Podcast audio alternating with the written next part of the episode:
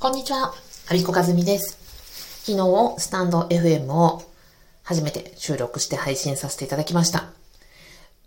初回ということで恥ずかしかったので、実はコーチ仲間の数人とツイッターでちょびっとつぶやいただけだったんです。ですが、初日で9人の方にフォローしていただき、すごく大感激をした昨日でした。コーチ仲間のタッキーさん、タデちゃん、モナさん、キミエさん、毎日ありがとうございます。タッキーさんはすごい行動力で、私 URL も貼らずに始めたんだっていうふうに申し上げたら、検索してくれて、探してくれて、そしてフォローしてくれたんですよね。なんというこの行動力の速さ、応援の凄さかなって思ってます。そして配信を始めたらば、すぐに反応してくださった地元のね、起業家の大先輩であるにゃおさん、いつもありがとうございます。そして山田先生にも、なんかもう感激のあまりに固まってしまったんですよね。ツイートしていただきまして、本当にありがとうございます。ありがとうございますってなんか、これだけでは言い切れない気持ちです。実は私、行動力が全くないんですね。あの、謙遜ではなくて、えっ、と、ギャラップ社という会社が世界中で配信している強み診断ツール、ストレングスファインダーというのがあります。これ私もコーチングなどで使わせていただいてますが、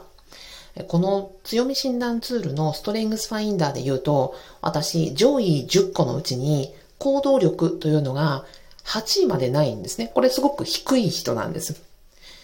まあ、ツールについてちょっと簡単に説明しますと、ストレングスファインダーでは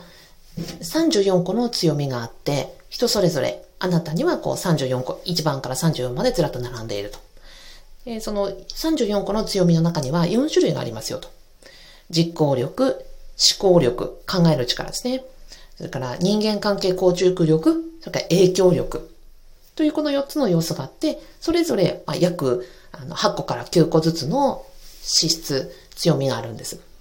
この順番によって、例えば思考力が強い人とか、自己力が強い人とか、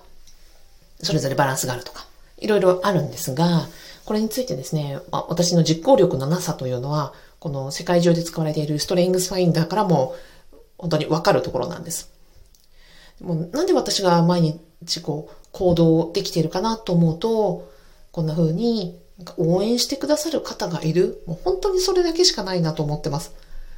なので、初日からフォローしてくださって、聞いてくださった本当に金融人の方からどれほどの力をいただいたかと思います。そんな力に押していただいて、え今日2日目も配信することができました。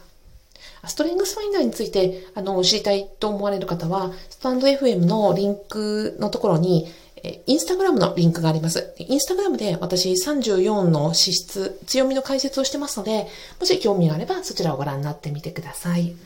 では、2日目、えお礼と感謝と、そして行動力の秘密のことをお伝えしました。最後までお聞きいただきありがとうございました。